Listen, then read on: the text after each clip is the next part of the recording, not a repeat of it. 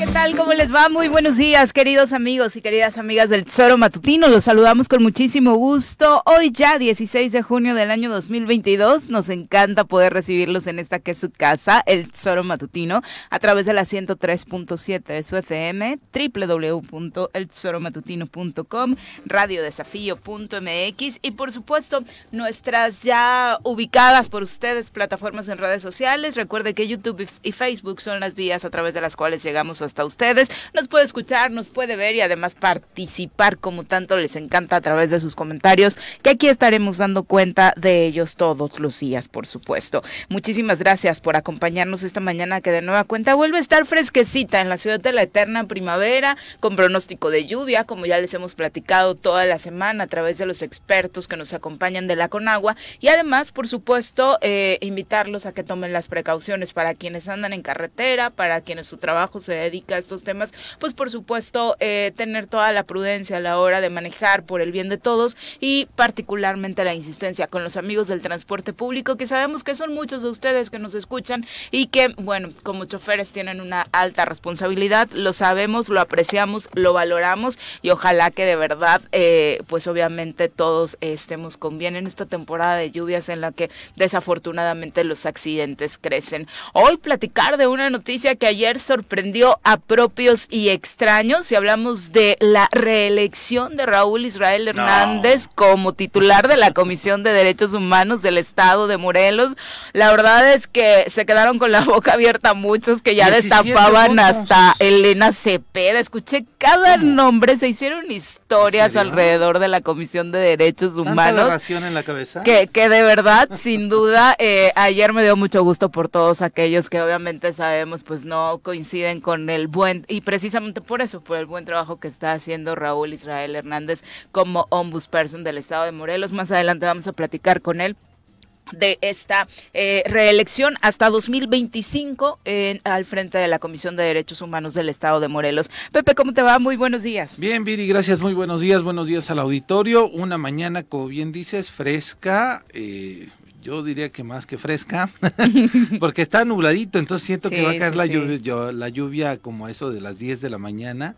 Pero pues no sé, tal vez tenemos enlace con Nurita. Sí, todos los días esta semana está pronosticado, entonces a ver pues qué nos dice sobre el horario. Barbaridad, esperamos a que, a que Nuri nos lo diga. En el clima político, increíblemente eh, sorprendido por lo que sucedió ayer en el Congreso del Estado. Eh, se regresaron la Junta de Coordinación Política a la coordinadora del grupo de Morena, Paola Cruz. Se reintegraron las comisiones, estas que se habían, eh, pues de alguna manera, tomado la decisión 12 diputados en, en diciembre, el 14, el 12 de diciembre fue cuando se dieron las desavenencias en el Congreso del Estado y fue en donde pues se fue marcando otro rumbo, un rumbo distinto al como empezó la legislatura. El día de ayer sorprendió la gran sorpresa porque además parecía que pues, los acuerdos se venían, ¿no? Parecía ya estaban anunciados, sí, vamos a reintegrar las comisiones. Pero eran un día sí y un día no. Sí, sí, sí, ¿no? Y este, todavía, ayer en la mañana, previo a la, a la a la reintegración o a la, al inicio de la sesión, todavía se tenían dudas sobre si mm, van a poder regresar a las comisiones, no sé qué, pero la gran sorpresa, como bien lo dice, son 17 votos, 17 votos a favor de que continúe Raúl Israel en la Comisión Estatal de Derechos Humanos, esta comisión, pero además el dictamen lo dice, ¿no? El dictamen dice, gracias al buen trabajo, ¿no? Y esta Comisión de Derechos Humanos es la que dictamina y la que propone ante el Pleno del Congreso de que Raúl Israel pueda seguir y continuar por un periodo más de tres años al frente de la Comisión Estatal de Derechos Humanos y además, ¿cómo crees que se estrenó? Pues obviamente como él sabe hacerlo, ¿no? Con, una denuncia. Decisiones en torno a lo mal que lo está haciendo el Ejecutivo Estatal. Con una denuncia ante la Fiscalía Anticorrupción porque no dejaron pasar a la Comisión Estatal de los Derechos Humanos, al Hospital General, a revisar este tema del elevador. Exactamente. Que ayer enviaron un comunicado diciendo que ya estaba arreglado. La verdad es que sería bueno eh, darnos una vuelta y darle seguimiento a través de los compañeros de los medios de comunicación, que sabemos que fue la compañera periodista Tlaoli Preciado de la Unión de Morelos quien da a conocer y viraliza este video a través de las redes sociales y darle acompañamiento, porque justo ahora eh, nos queda muy cerca el hospital. Pasé por mi cafecito, detrás de mí quien se estaba sirviendo el cafecito, eh, estaba hablando precisamente, eh, supongo que son trabajadores, por lo que su vestimenta indicaba del hospital, y señalaban precisamente que, oye, ¿cómo ves lo del elevador? Y dice una de las chicas, pues ya lo arreglaron. Y el otro dice, pero duró un ratito porque en la tarde se volvió a descomponer. Insisto, es una versión extraoficial que acabo de escuchar en el cafecito, la comparto. Ojalá que no sea así y solo sea un trascendido, pero darle darle seguimiento porque el gobierno del estado de Morelos anunció que sí estaba ya en con, funcionamiento. Con un, comunicado de tres párrafos que no decía mucho, pero que decían que estaban dándole mantenimiento y que tal vez estaban buscando poner elevadores nuevos, en fin, no sé. Pero ayer, eh, después de que se da la votación en el Congreso del Estado con 17 votos a favor este, en, el, eh, en el Pleno, me, me doy cuenta que la Comisión Estatal de Derechos Humanos interpone una denuncia ante la Fiscalía porque no los dejaron pasar para ver las condiciones en las que están operando, en las que están trabajando en, en este hospital luego de estas denuncias que se realizaron y que como bien lo dices, principalmente quien sacó primero la información o estos videos fue, fue la periodista Tlauli. Exactamente, y por supuesto no es de extrañar que se tenga esta actitud desde el Ejecutivo Estatal con la Comisión de Derechos Humanos. Hemos enumerado incontables ocasiones en las que se les ha obstruido realizar su trabajo, incluso en acompañamiento con la propia Comisión Nacional de Derechos Humanos. Uno de los ejemplos que más trascendieron fue este del penal de Atlacholoaya, donde ambas comisiones, la nacional y la estatal, eh, pretendieron hacer revisiones desde el año pasado y en las primeras ocasiones que se presentaron a tocar la puerta, obvio sin avisar, porque se trata de eso, una visita, de que no estés preparado y que encuentres las condiciones que dan naturalmente se dan día con día, pues no los dejaron, no los dejaron pasar, ¿no? Entonces lo, nos sorprende lo que sucede ahora en el Hospital Parres. Son las 7 con 11, vamos a saludar a quien nos acompaña en comentarios.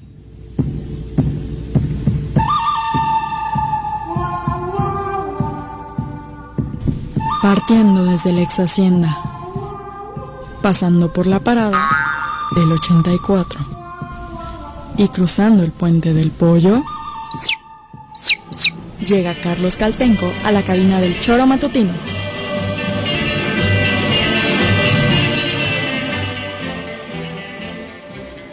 Querido Carlos, ¿cómo te va? Muy buenos días. Buenos días. Este, pues hoy, además de disfrutar la mañana, también vengo contento Sí, ayer tuviste la visita en Temisco del gobernador del estado junto con todo el gabinete como parte de estos recorridos que están dando alrededor del estado, ¿no? Sí, contento por eso? Eh, por eso y también por la cuestión de que el Congreso está ya recomponiendo las cosas. está, creo que el mensaje de ayer es un mensaje ya de, recuperación de la institucionalidad. Eh, la designación misma de Israel, que además es colaborador del Choro. Y, es una buena noticia, digo, da gusto cuando la gente que lo está haciendo bien, igual que nos dio gusto que gente preparada como el magistrado Gamboa tomara la titularidad y la presidencia. A mí me parece que incluso justo estos dos perfiles son gente capacitada, son gente con mucha experiencia y aparte actualización en sus respectivos trabajos, ¿no? Y, y lo que nosotros vivimos en, eh, o sea, fíjate nada más, ¿no? vemos un poder judicial que se está fortaleciendo institucionalmente. Vimos ayer un Congreso que ya eh, finalmente hace un lado las diferencias, se unifican para trabajar por el bien de Morelos y toman una decisión que pudiera no gustarle a algunos. No, les gustó, no les gustó. Eh, pero que finalmente hay respeto a los poderes, ya empieza a reflejarse esa división de poderes y, a tomarse con toda la tranquilidad que deben tomar todos los tres eh, representantes de los tres poderes. Yo creo que eso ya está eh, dando un mensaje claro a la sociedad de que pueden empezar ya a caminar mejor las cosas en Morelos. Tienes razón, ese es el gran mensaje el, día de ayer, porque todos pensábamos, creo que la mayoría apostaba, incluso los que podríamos coincidir con que el trabajo de eh, eh, Israel merecía continuidad, en que está bien difícil en el Congreso, porque hay diputados del gobernador, entre comillas, que no lo van a permitir. Qué bueno que se demostrara que hay independencia hasta en esos diputados, al menos en este tipo de decisiones. que haya un reconocimiento quien ha haciendo bien el trabajo de que yo creo que hubo un proceso de de, evaluación, pero también un proceso de, concertación política, de diálogo político. Desde luego. O sea, eso ah, intercambios. Eh, el restablecimiento de la institucionalidad del Congreso y la eh, la designación de Israel no hubieran sido posibles si no hay ese acuerdo, de sus diálogos, eh, y eso es, es, por el bien de Morelos. Y luego ayer quiero decirles que, que, un gobernador totalmente echado para adelante en la idea de resolver los problemas de Temisco, eh, un gabinete mucho más este, dedicado en esa dirección. Creo que fue un saldo muy, muy positivo para Temisco en cuanto a lo que vamos a, o, lo que se les planteó para, de apoyos para el municipio. Y, pues salimos muy contentos de esa reunión. Ya nada más faltó que le pusieras de fondo el América. No, no, no, no. Eso sí, no. De hecho, les cuento una anécdota, me acerco con él para tomarle la foto y le digo, aunque, aunque le vaya al Cruz Azul, le dice, no importa, se empieza a reír el gobernador, ¿no? Ah, obviamente. sí, sí le das a papá todos los días a Víctor Mercado, que es el más Cruz Azulino del mundo. No, no creo que le haya molestado tampoco. Eh, lo chistoso es que eh, los compañeros muchos digan, yo le voy a la América y órale. Todo el mundo empezó a irle a la América cuando llegó Cuau alrededor de quienes trabajan en cerca de él, dije, yo le voy al Cruz Azul. Muy bien, mantente firme, Carlos. Pero muy, muy bien, la verdad es que había... Oye, pero está, está chido que nos cuentes esta parte. ¿Realmente son reuniones de trabajo o solo es para la foto como muchas veces nos queda la impresión? No, se plantean temas de interés para el municipio en donde interviene el gobierno del estado. Por ejemplo, pusimos sobre la mesa la necesidad de construir dos planteles nuevos y nos, ¿Planteles anunciaron planteles educativos, una primaria y un colegio de bachilleres y nos, nos este, confirmaron que uno sí se construye ya, en uno o dos meses inician los trabajos. Este, eh, en fin, cada tema que se les iba poniendo sobre la mesa, tema que iba encontrando una respuesta eh, en la mayoría de los casos de forma positiva. ¿Hay una agenda de por medio o es el municipio quien propone? Eh, fue el municipio quien propuso la agenda. Ah, ellos tienen temas de interés, por ejemplo, el, secretario de Salud eh, eh, tienen tenemos la necesidad, porque finalmente el, principal beneficiario es el municipio de ampliar la capacidad instalada del hospital de la Rubén Jaramillo, del hospital comunitario, que hoy ya se convirtió en una especie de hospital general. Sí, claro. Este, y a la hora que, la afluencia crece y crece, ¿no? Supongo que ya cada vez se dan menos abasto, que hay que para la gente que no está cerca o que no conoce eh, este hospital, pues se genera la llegada de mucha gente que a veces ni siquiera es del propio municipio, ¿no? 15 camas adicionales tuvieron que habilitar en pasillos por la necesidad que se tiene. Pero, eh, pues dicen, dónenos una parte que está atrás, que sabemos que es de ustedes cuando hacemos la revisión resulta que nunca se concretó la donación ¿Cómo crees? del municipio para el hospital. O sea, todo, están, eh, el hospital está sobre un predio propiedad del municipio. Entonces dijimos esto hay que regularizarlo, lo ofrecimos de, la mejor voluntad, eh, de todo corazón, incluso ya lo, lo aprobó el cabildo este el la donación. la donación. Pero vamos a aprovechar y ampliar o sea lo que ya está más un extra. Exactamente les vamos a donar la parte adicional que ellos necesitan para ampliarse. Entonces hay hay aspectos en donde nosotros vamos a, colaborar. Fundamentalmente la mayoría de ellos son donación de predios que son propiedad del municipio que se les tienen que dar a ellos porque hay instalaciones de salud o de de, otro tipo. Eh, eh, pero bueno es esa es una parte que es lo menos que podemos hacer eh, pero sí vimos, por ejemplo, tres tramos carreteros importantes, aeropuerto eh, Tetlama, eh, Acatlipa, Tesoyuca y, y este aeropuerto Santa Úrsula eh, los pusimos sobre la mesa y ellos... Eh, para darle mantenimiento. ya, ya los contemplaron dentro de su programación presupuestal Bien. para, para el Sí, porque ahí no es manita de gato, ahí se necesita un trabajo muy Se necesita meterles, pero digo, hay eh, son mesas de trabajo en donde el municipio pone la agenda y ellos responden en que pueden apoyar. Qué bueno. Bueno, son las 7 con 18, nos vamos a nuestra primera pausa, regresamos con más. Lo que el calendario marca hoy jueves 16 de junio. El santo oral católico indica que es el día de San Aureliano, Juan Francisco, Lutgarda y Alina. Además, es el Día Internacional de las Remesas Familiares, el Día Mundial del Cáncer de Riñón y el Día Internacional del Niño Africano. Por hoy es todo lo que el calendario marca, así es que sigue con nosotros ya que continúa el choro matutino.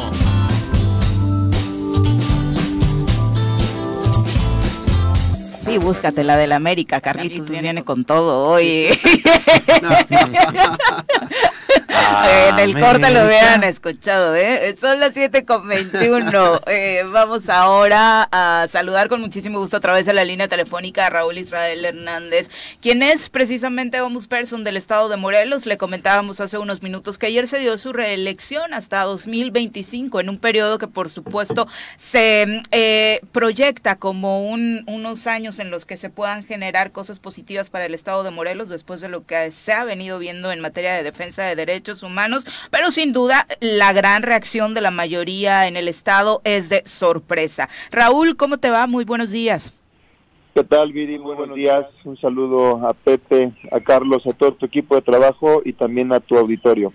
Muchas felicidades de entrada, eh, Raúl. La verdad es que decir que ayer sorprendió a varios, hay que decirlo también, algunos positivamente como a nosotros, a otros muy negativamente, pero sin duda eh, fue un trabajo que eh, pues habló por sí solo, el que se ha venido realizando en la Comisión de Derechos Humanos y como siempre lo has hecho, supongo que es el reconocimiento también a lo que hace tu equipo. En efecto, Viri fue el resultado de un ejercicio democrático al interior del Congreso del Estado. Estamos muy contentos de que eh, las y los diputados hayan refrendado la confianza en un servidor y en el equipo de trabajo que encabezamos. La realidad es que este es el resultado del el esfuerzo de un buen número de trabajadores y trabajadoras que hacemos eh, de la comisión. Es una institución que está para la defensa de los derechos de las personas en Morelos. Hemos ejercido nuestra autonomía, hemos eh, eh, emitido recomendaciones eh, y otros trabajos que pues de alguna manera nos consolidan con ese con esa finalidad, ¿no? Como una institución que está para y, los morelenses, ¿no? Para favorecer los derechos humanos, para defenderlos y para de alguna manera eh, hacer todo lo que esté en nuestras manos para reivindicar los derechos de las personas aquí en la ciudad. Aunque parecía que justo esas decisiones de las que hablas iban a ser las que dieran el no, porque justo analizábamos al inicio del programa cómo la conformación del propio Congreso hacía parecer que eh, los etiquetados como diputados del gobernador no iban a permitir tu continuidad.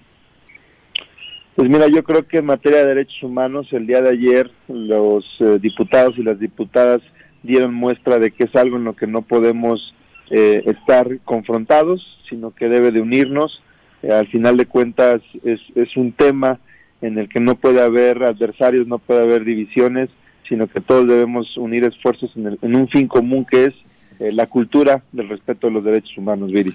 Raúl, es el primer nombramiento que da el Congreso, que otorga el Congreso después de esta parálisis legislativa, es decir, Falta todavía la titular del Instituto de la Mujer, faltan algunas magistraturas, pero el día de ayer, en donde hay una recomposición del Congreso del Estado, lo que optan los diputados en su agenda es resolver el tema de la Comisión Estatal de, los Derechos Humanos y ello implica un, un compromiso de los diputados y las diputadas, pero también un compromiso y un reto para ti en esta segunda etapa en donde va a estar encabezando la comisión. Sí, estoy, estoy de acuerdo contigo, Pepe. Hay algunas eh, designaciones pendientes eh, que son igual de importantes que la de la Comisión de Derechos Humanos y de cualquier otra institución que requiera de un titular que sea designado, que sea nombrado por nuestra máxima representación, que es el Congreso del Estado.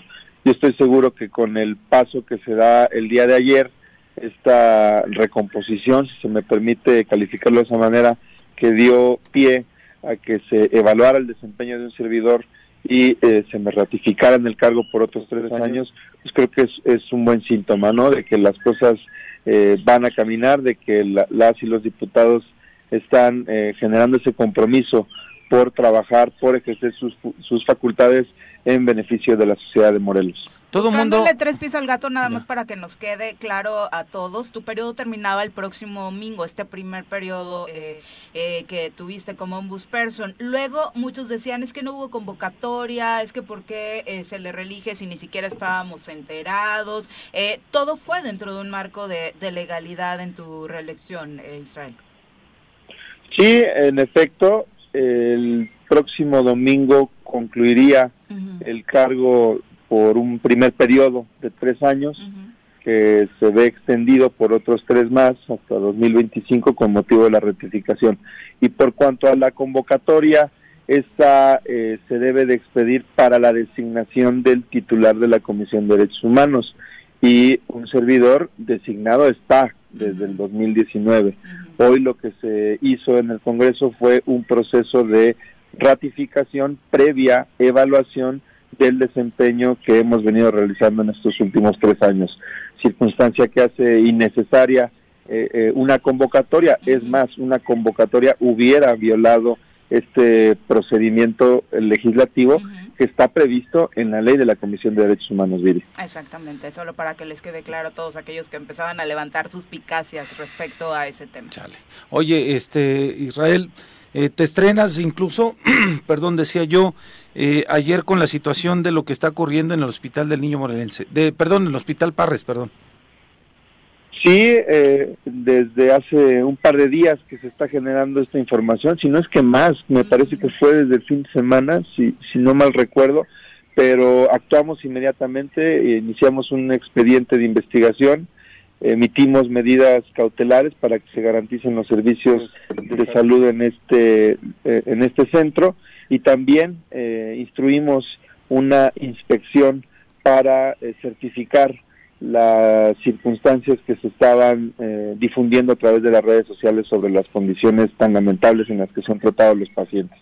lamentablemente también debo decir que se nos restringió el acceso no se nos permitió entregar eh, algunos oficios y bueno, esto eh, tuvo como consecuencia que pusiéramos en conocimiento de la Fiscalía Anticorrupción el ejercicio indebido de los servidores públicos que obstruyeron, obstaculizaron nuestras funciones para eh, investigar este caso. Pero al momento que sabe la comisión de este tema, porque son indignantes las imágenes que vimos. Pues justamente lo mismo que pues, se ha dado a conocer a través de las redes sociales eh, no se nos ha permitido el ingreso de manera oficial, que es nuestra facultad, tenemos esa posibilidad en la ley, es decir, existe una resistencia de la autoridad sanitaria para que nosotros eh, podamos documentar, registrar recabar la evidencia necesaria sobre las condiciones que prevalecen al interior del centro. Esto constituye una posible conducta delictiva y es por eso que hemos dado intervención a la Fiscalía Anticorrupción para que nos eh, auxilien también a vencer esta, esta resistencia. Al final de cuentas, eh, con lo, lo, que dijimos hace rato, ¿no? Estamos para eh, investigar, para hacer valer, para defender los derechos de las personas que en un estado de, de necesidad van a este centro esperando ser atendidos con dignidad, cosa que al menos en lo que se ha difundido no, no se advierte. Fíjate que eh, comentábamos hace ratito fuera del aire que, que eh, creo que el, el, mensaje que se manda a través de esta designación es un mensaje ya de pleno respeto institucional entre los poderes. Eh, y, y, qué bueno que sea en el caso tuyo, porque me consta que has hecho un trabajo muy institucional desde la comisión, a, todo mundo, a, pesar de la excelente relación que tenemos en el ámbito personal Israel, a Temisco no dejan de, llegarle los requerimientos y observaciones que, la ciudadanía eh, requiere y acude a la, a la comisión y así debe ser con todas las instituciones del, del Estado que, en las que se llegue a, violar el derecho de alguna persona. Creo que ese es el reconocimiento de fondo que te hace el Congreso el día de ayer y yo creo que eh, vamos a tener ombudsperson para para rato y, pues, al menos de la mejor calidad y de la mejor calidad. Muchas felicidades. Gracias por tus palabras, Carlos. En efecto, esto es algo que nos motiva muchísimo a seguir haciendo el trabajo desde nuestra autonomía con mucha responsabilidad. Ser autónomo, ser independientes, no pertenecer a ningún eh, a, ningún poder no es sinónimo de, que incurramos en, actos de exceso de, o inclusive de, abuso de las funciones, ¿no? Sino que estas se ejercen de manera autónoma para poder decidir en interés de la gente, que no nos gobierne otra cosa sino la Constitución y la ley que eh, recogen los derechos de las personas hacia cualquier autoridad que por actos u omisiones pudiera llegar a vulnerarlos. Y esto no quiere decir que nos veamos como, como adversarios, como instituciones enfrentadas, ¿no? En el caso que mencionas en Temisco, ha sido así un trato respetuoso, eh, atienden los requerimientos y bueno, al final de cuentas el fin es común, que es el bienestar de la ciudadanía. A las autoridades les toca el cumplimiento de ciertas funciones, hacer realidad ciertos derechos y a nosotros nos toca vigilar que en esa en esa encomienda se respeten los derechos fundamentales. Cuando no es así, eh, intervenir, señalar, corregir, evitar que se hagan en el futuro eh, eh, las mismas irregularidades o violaciones a derechos lo cual se traduce en que en que la sociedad es la que gana, ¿no? Y en ese sentido no podemos vernos de otra manera sino como instituciones complementarias. Oye, Raúl, tiene que existir madurez del otro lado. Yo no he escuchado a Carlos decir, "Ay, es que Raúl es mi enemigo", ni a Juanita decir, "Ay, es que me ode", por eso llegan las recomendaciones. la verdad es que la madurez y, y este tema de asumir las responsabilidades administrativas debe caber también dentro de los funcionarios públicos y es lo que a todas luces ha hecho falta en el ejecutivo estatal. Bueno, eh, nos, eh, a través de, de, estos años nos ha costado trabajo, de alguna manera, transmitir esta idea ¿no? que, mencionas.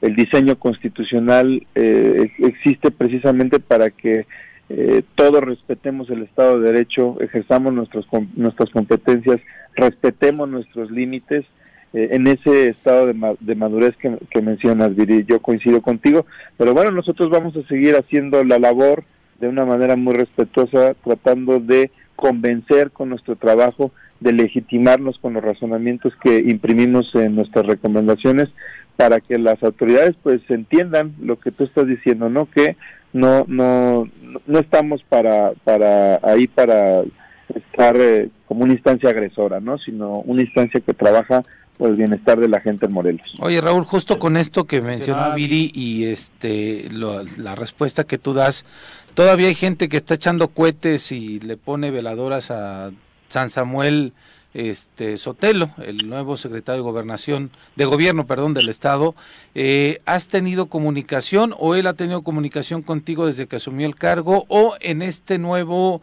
pues en esta ratificación por tres años más de tu persona al frente de la Comisión de los Derechos Humanos, has tenido alguna cortesía por parte del gobierno del estado para comunicarse contigo? Porque la situación con el anterior secretario de gobierno nunca fue la mejor. Eh, insisto, hay algunos que le echan cohetes todavía y celebran la designación de Samuel, pero no sé, no sé si ha habido comunicación contigo en este, en estas instancias.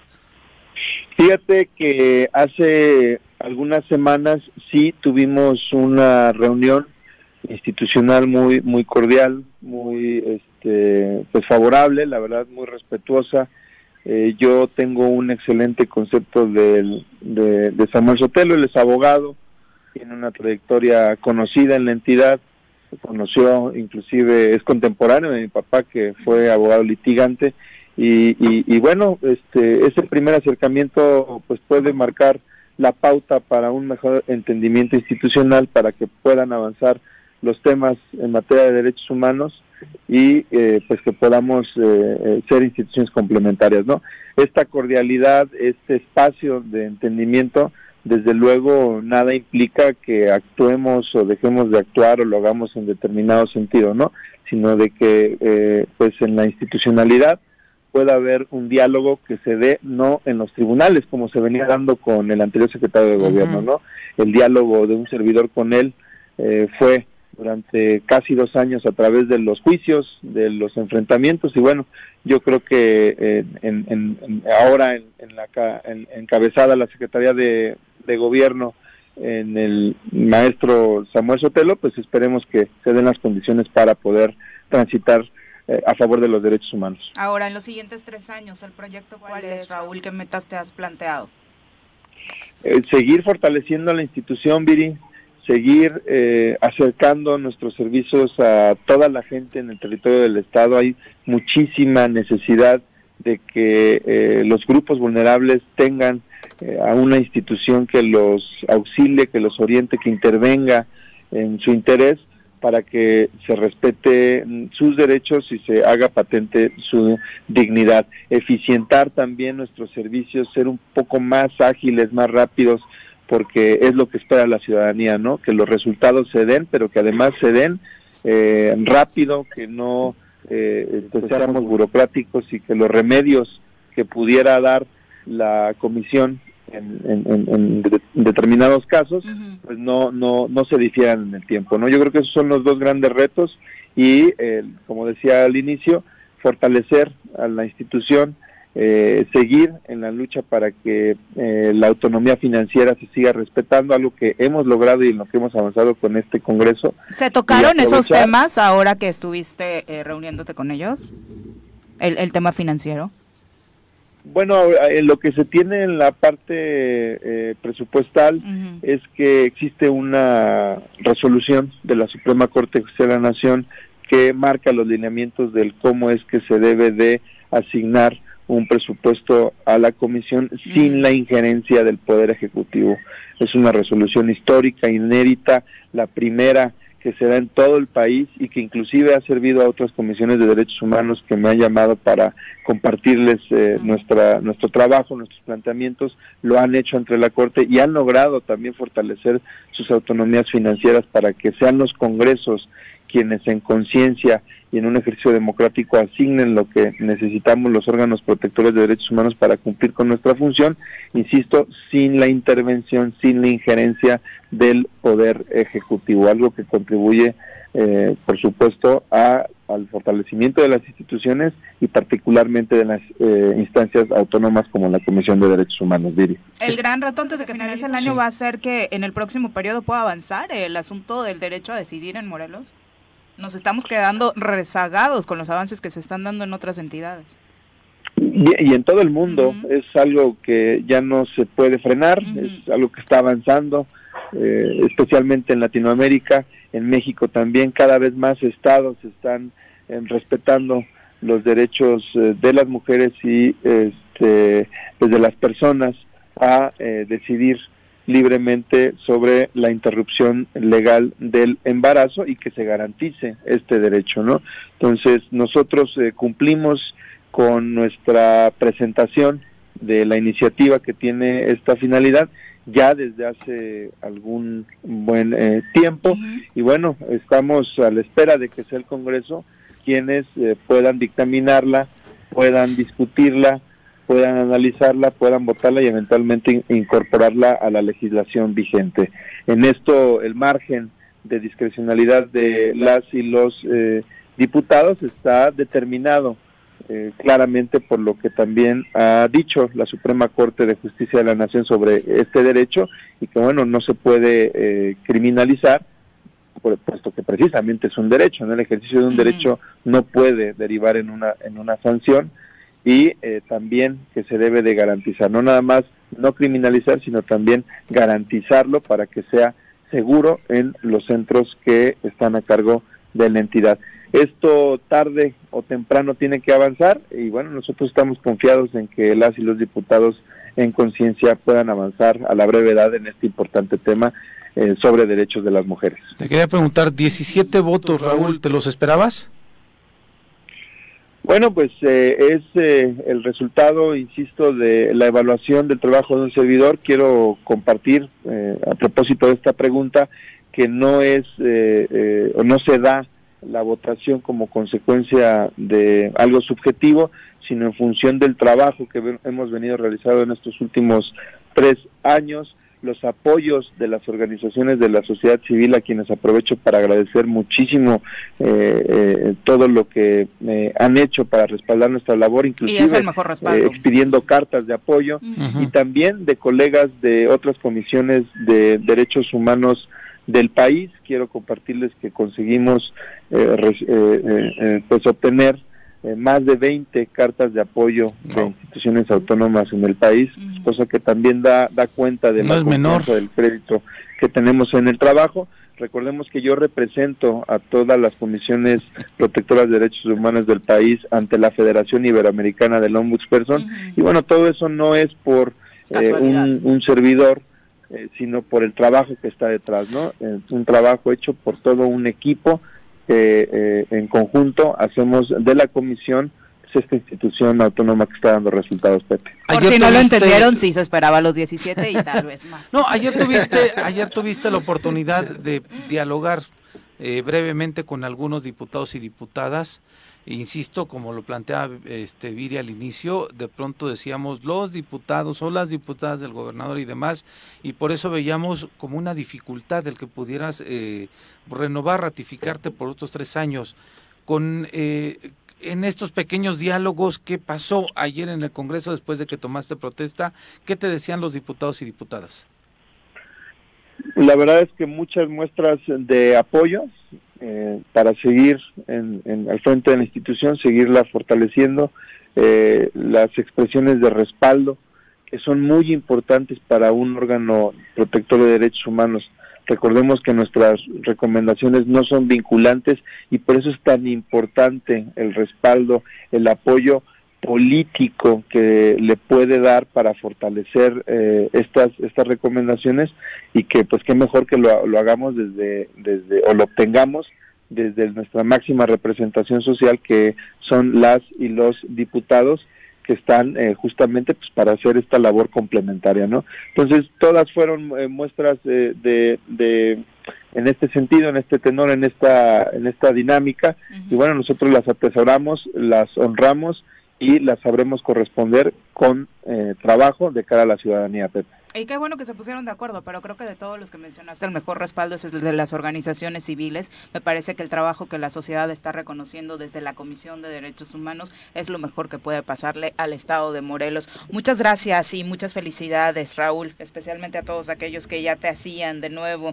en tu escritorio, en la notaría y demás. Pues obviamente acá el trabajo continúa en la comisión. Muchísimas gracias, Viri. Gracias, Pepe. Gracias, Carlos. Y gracias a toda la sociedad que nos escucha. Vamos a seguir fortaleciendo la institución, trabajando a favor de las y los morelenses en materia de derechos humanos. De manera institucional, el director general de la empresa, el señor Juan José Arrece, te envía eh, muchas felicitaciones. Dice que le congratula que eh, personas como tú, profesionales como tú, como Jorge Gamboa, hoy estén encabezando instituciones eh, pues sin la presión y de manera independiente, ¿no? Eh, pues ese es el, el, el, compromiso, la verdad es que estamos muy contentos, este, son tiempos eh, en donde se están dando cambios que eh, están generando una condición favorable para el pueblo de Morelos, es algo que pues, nos debe dar alegría y que es el resultado también del diseño constitucional que permite este tipo de, de, pues de, de nombramientos, de designaciones que pues revelan la confianza que está dando en las instituciones de manera autónoma, ¿no? Muchas gracias, muy buenos días. Abrazo, gracias. Hasta y éxito. Éxito. Exacto, son las 45, regresamos. 7 con 49 de la mañana, pasó de la alegría a la nostalgia, Carlos sí. Caltenco, ahora porque le están tirando sus antros, ¿no? Bueno, tuviste una época muy pues era cuando iba, Era cuando iba a antros, imagínate. Que mira que fue a partir de una denuncia ciudadana que sí, estaban diciendo que ya se estaba, Café, exacto, ¿no? ¿no? Uh -huh. Que ya se estaba cayendo la fachada ¿Y era de este real, antro. Sí, sí, sí, sí está, de verdad está, era un riesgo cañón y afortunadamente Protección Civil de Cuernavaca reaccionó este, dio la atención de manera inmediata, uh -huh. pero sí yo lo digo, ayer que pasé por ahí, este, vi las imágenes y Estaban dije, confesando bueno, ¿no? Carlos y Pepe que se les salió la lagrimita corazón. cuando pasaron por ahí. Es que yo quiero que te vuelvas a mí. Tuvo y muchas que me des un épocas cariñito. buenas, Sí, sí, era salserísimo el lugar, sí, salserísimo. sí. Jueves. Jueves. Hoy es jueves. antes era disco, ¿no? Era, Sí, era el baby rock, ¿no? Baby Decíamos. rock. Y luego El este, mosquito en algún tiempo, ¿no? Que era para adolescentes y, y luego el Mambo Café, Mambo Café. que ¿dónde fue donde vino a vivir sus épocas más. No, hombre. De mayor auge, ¿no? De salsa buenísimos. Bueno, auge, auge, tan- tanto cuando fue la etapa de Baby Rock como la de... Pero te estoy hablando de 25, 30 años. Eh, ya, ya ahí se da uno Lo cuenta del que mambo, uno ya dio el viejazo. Lo del mambo que fue No, no. finales del 2005, 2000, ¿no? De del 2005. 2000, la primera década de los 2000, ¿no? Exactamente. Todavía en el Ujú. Sí, sí. 2005 yo iba, este, a- a- pero además a sh, pulir la pista. Eso, chico. Porque sí, yo me Ah, soy sí medio le- salsero. No, pero siempre eran llenos los jueves, por supuesto. Sí. Fueron de los de las últimas grandes épocas en Sí, Cuernavaca, claro, ¿no? Aparte, o sea, por eso creo que se recuerda con mayor nostalgia, porque Con- marca una pauta, un antes y un después de lo que ha sido la vida nocturna en Cuernavaca, Es de los últimos que tuvieron éxito. Sí, además con unas etapa, orquestas ¿no? sensacionales. Venían de la Ciudad de México, venían cubano, ¿no? Venían gente de, de, Centroamérica, músicos muy, muy, muy, muy fregones, ¿no? Estuvo, se presentó Emanuel allí, este, la ley decía Mijares, Emanuel y Mijares, creo. sí, exactamente. ¿Ya andaban o todavía la no? La ley ya andaban, ya andaban en ese no. no, no recuerdo si en el 97 o 98, cuando era Baby Rock, no era Mambo Café, se presentó la ley ahí. ¿Y el otro grupo chileno que decías? Los Bunkers, eh, Los Bunkers, pero ellos no se presentaron ahí, ellos se presentaron en el, ah, pit, que ese todavía existe, creo, ¿no? Pero ¿quién no recuerda una aventura en, el, Mambo, Café? Todavía venía... Cualquiera de sus etapas. En ese tiempo todavía teníamos escuelas de, de español. Sí, extranjeros. ¿no? sí, había un chorro de extranjeros y extranjeras que iban los jueves, ¿no? Casi 20 años. De Porque era jueves y sábado los días en donde el Mambo Café era el rey del, del, del pachangón. De los antros. Y le competía el Zúmbale en aquel tiempo también. Ah, que era así, la clara competencia, ¿no? Sí, sí, sí, padrísimo, pero no, qué, qué aventuras, qué, qué historias, qué cosas. mis, recuerdos no son tan positivos porque yo no era tan antrera, entonces ¿Ah, las pocas veces que salía, de pronto era Juanjo de vamos y no sé qué, y dos, tres veces no nos dejaron entrar porque llegó en condiciones indeseables, entonces la verdad es que no, no tengo tan bonitos recuerdos del lugar de ese personaje, pero bueno. Eh, Bertoldo eh, nos manda saludos desde el Jicarero, en, en Jojutla, un abrazo hasta la zona sur del estado de Morelos. Silvia Aguilar también, saludos para ti. Chacho Matar, gracias Chacho por estar todos los días escuchando el programa. Al profesor Arnaldo Pozas. Vero García, querida Vero, un abrazo, muchas felicidades, parte del equipo precisamente de la Comisión de Derechos Humanos que ha hecho posible estos buenos resultados y por supuesto felicitando la, la continuidad de, de Israel, un gran trabajo de Vero. Nos visita mucho en Temisco. Tiene capacitaciones, ¿verdad? Sí, nos ha apoyado mucho con capacitación. Ah, Sin duda es una gran profesional. Eh, Paco Carzu también dice buenos días, saludos eh, a todos, ánimo, buen jueves. Eh, se antoja, por supuesto, a disfrutar. El clima, por supuesto, esperemos ayude. Yo nostalgia lo del Mambo Café, pero estamos con ánimo. Ya no lloren, por favor. Abelardo Maya, también un abrazo para ti. Ángel, saludos. Eh, bueno, por supuesto que se debe reconocer el buen trabajo de cuando se hace, pero yo sí eh, optaría porque de pronto las instituciones tengan rotación respecto a sus titulares, pues cuando sea necesario, por supuesto, enquistarse en el poder, no, no estamos promoviendo eso, pero me parece que después de un periodo y cuando existe la posibilidad de reelección, en el caso cuando hay de resultados. Eh, Lombus Person, pues por supuesto se aplaude, ¿no? Que se haya apostado por eso. Javo Sotelo, también un abrazo para ti, muchísimas gracias por acompañarnos. Y hablando de las instituciones de salud, eh, nos quejamos de lo que sucede en el Hospital Parres, pero a nivel nacional está trascendiendo este caso de Baja California, donde los padres de un menor recién nacido acusaron que médicos le cortaron la oreja al bebé al practicarle una cesárea a su madre con lámparas de tres teléfonos celulares, ya que no había energía eléctrica en el hospital. Los hechos, de hecho, están haciéndose virales en redes sociales, quedaron grabados por los propios médicos de la Clínica Internacional de Especialidades de la capital del estado y fue relatado por los padres en una carta escrita en primera persona por su hijo.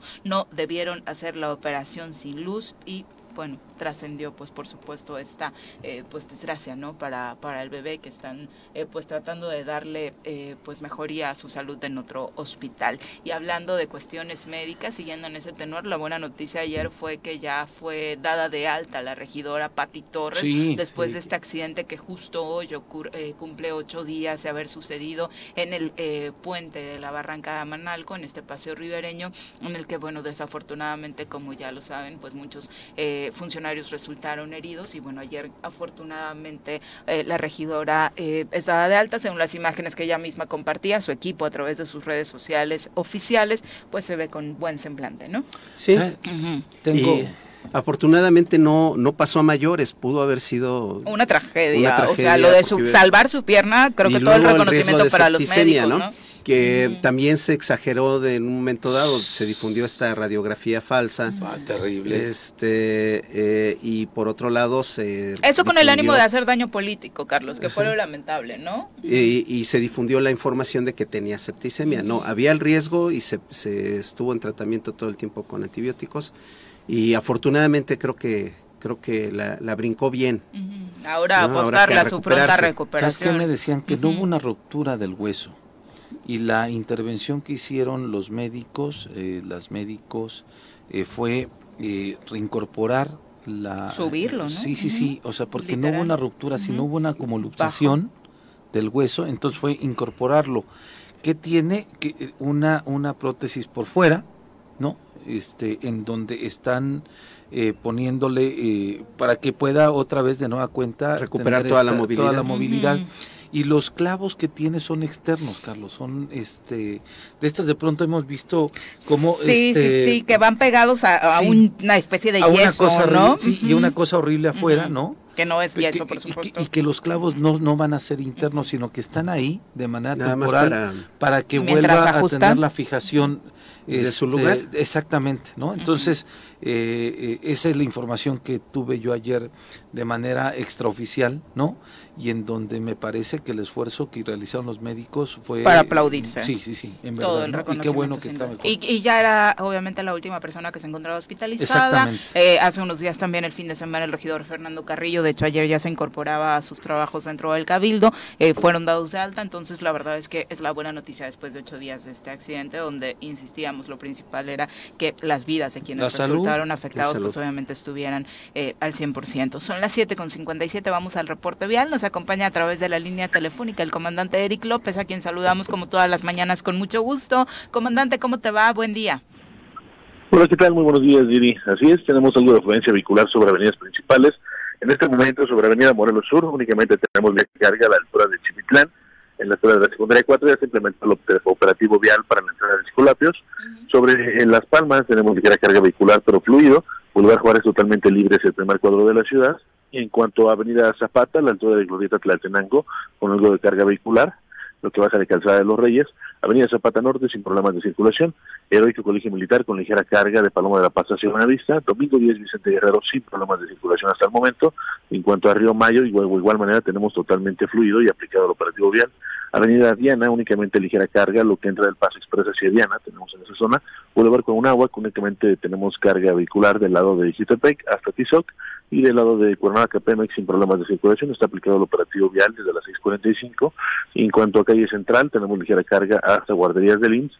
La Luna Coronel Omada, totalmente fluido, aunque con bastante afluencia vehicular. Únicamente ligero retraso sobre eh, la avenida Cuauhtémoc.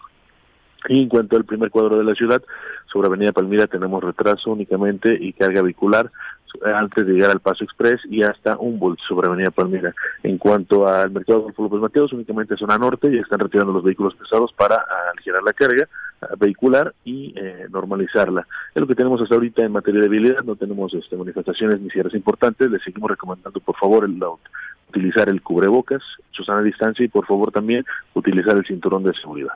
Exactamente, eh, buenas recomendaciones como siempre, comandante. En esta semana donde ya la lluvia se ha hecho más presente, ¿cuáles han sido las principales incidencias? De pronto hablamos de las caídas de árboles, eh, ha incrementado, según han notado ustedes, eh, los choques por alcance. Eh, eh, ¿qué, es, ¿Qué es lo que hemos tenido? Así es, sí, han incrementado los choques por alcance, igualmente por derrapamiento. Esto, bueno, se debe a no guardar su distancia y de igual manera ir muy ir distraídos en el teléfono o demás. Se confía en las personas y cuando ven ya está el vehículo de adelante frenando o por algún motivo está parado, y bueno, se, se llevan este motivo de, de, de accidentes. De igual manera, por favor, es, es importante no tirar también la basura en la calle, es muy, muy importante para evitar la, eh, que se tapen las alcantarillas y que tengan un buen drenaje todo el tiempo, toda la, la afluencia de- vial, toda la, la precipitación vial y se vaya sin problemas a- al drenaje y pues esto no haya encharcamiento sobre avenidas principales que también nos afecta, nos afectamos a, nosotros mismos el hecho de tirar. Sin duda. Es, muy importante este este aviso que hace el capitán. Y eso nos toca a todos, no solo a los automovilistas, ¿no? Muchísimas Así es. gracias, muy buenos días. Claro que sí. Hasta luego. Hasta Fíjate luego. que haciendo un trabajo de limpieza de todos los canales. Este, de que llevan agua para riego y nos hemos encontrado una Basura, basura, basura. llantas, animales muertos, basura, basura, basura. Eh, se van a dejar en un periodo corto totalmente desasolvados la mayor parte, pero sí un, un Un aviso llamado a a la, la a la ciudadanía, no hagan esas cosas. En la esquina de mi casa hay un sillón. Neta. Es que O sea, no, no podemos seguir eh, Sí, comportándonos así, Sí, de no. verdad. O sea, alzamos la voz para exigirle a las autoridades que hagan su trabajo y es correcto, pero el comportamiento personal también tiene que cambiar. ¿A quién se le ocurre dejar un Un sillón en la esquina neta. de, Chale, de o la sea, calle, sí, no? Está, está gachito, ¿no? Y pero aún aventar el perrito. Tantita madre. El perrito muerto al canal, Sí, o sea, eh, eh, no. o sea, y, y son canales que van a los sembradíos de rosa, Sí. de arroz, en Temisco, entonces no se vale, por favor, este, a los habitantes de, no solo de Temisco, de toda, eh, no tiremos basura en la calle. No, es, no. es terrible, luego nos quejamos de inundaciones, nos quejamos, pero cuando llegan los cuerpos de rescate a, a desasolvar, a destapar, pues son toneladas de basura. Y no avanzamos. Al rato les voy a no compartir la, la foto del sillón para ver de quién era. De ¿no? verdad, sí. Sí, nosotros estamos haciendo un video Está bien gacho. este, para que la gente tome conciencia con las imágenes de lo que se sacó de los canales. Es, es así de... Y No, es de- no, no vergonzoso donde te ¿no? pares. Y, insisto, a, a nosotros nos queda cerca un hospital, el Parres, y basta con caminar en sus inmediaciones. Esta cuadra, la que te haces de la plaza donde nos encontramos al hospital, caminas y te encuentras pastillas, condones, o sea, situaciones que dices, ¿cómo llegó a la No, calle? Este, échalo al bote para empezar, pero el otro punto es de no se te cayó, lo tiraste, Claro, ¿no? sí, o sea, de verdad es terrible que haya personas que todavía se den esta eh, desfachatez de traer gachito, basura en la mano, terminarse la comida y la aventarla a la banqueta, no, no, no, pues, no se pueden seguir comportando así. mm, mm. Son las ocho con dos, volvemos. 8 con 6 de la mañana, muchas gracias por continuar con nosotros. Eh, muchas gracias a todos los que siguen escribiéndonos por acá en Twitter. Adriana Gutiérrez, eh, si tienes candidato, Carlitos, de los del ¿Para domingo qué? en Toluca. Sí, tengo candidato. Dices, yo voy con Monreal, ¿no? No, ¿qué pasó? ¿No? No, Dijo Carlos que sí Mi tiene candidato- candidato. Ah, mi candidato dijo, va a ah, ser El que la el que el unidad partido de- ay, determine. no, no decepciones al público, te están preguntando No, directamente. El, el mensaje de- del evento del Estado de México del fin de semana pasado fue muy claro, unidad. Entonces, Pero no se rompe se la vale- unidad si dices. se va- fulanito, eh, ¿no? sí, por la posición que, que uno ocupa. Pero entonces rescatas ese mensaje positivo Sí, claro. Creo que, Ah. creo que en Morelos a, la militancia de. Morena bien nos haría este entender el mensaje del fin de semana. Fíjate, en la encuesta La de mi- no Cada quien anda, así. sus event- anda haciendo sus eventos. Yo Sí, digo sí, sí, ya. que hay que hacer un solo evento eh, como Morena de Morelos, este, Ah, en siendo muy institucional. Mira, en la encuesta de Mitowski, Ujú. Andrés Manuel López Obrador en Morelos tiene el 61.1%. El gobernador ha aumentado, ¿eh? Ha ido creciendo. Ha ido creciendo, o sea, la neta. Gracias a las porras de al, Carlitos. al 43. Antes estaba en el Pero gracias a 30. los cambios que hizo y que están En su gabinete, sí, Antes sí. estaba en el 30, ahorita está en el 43. Es correcto.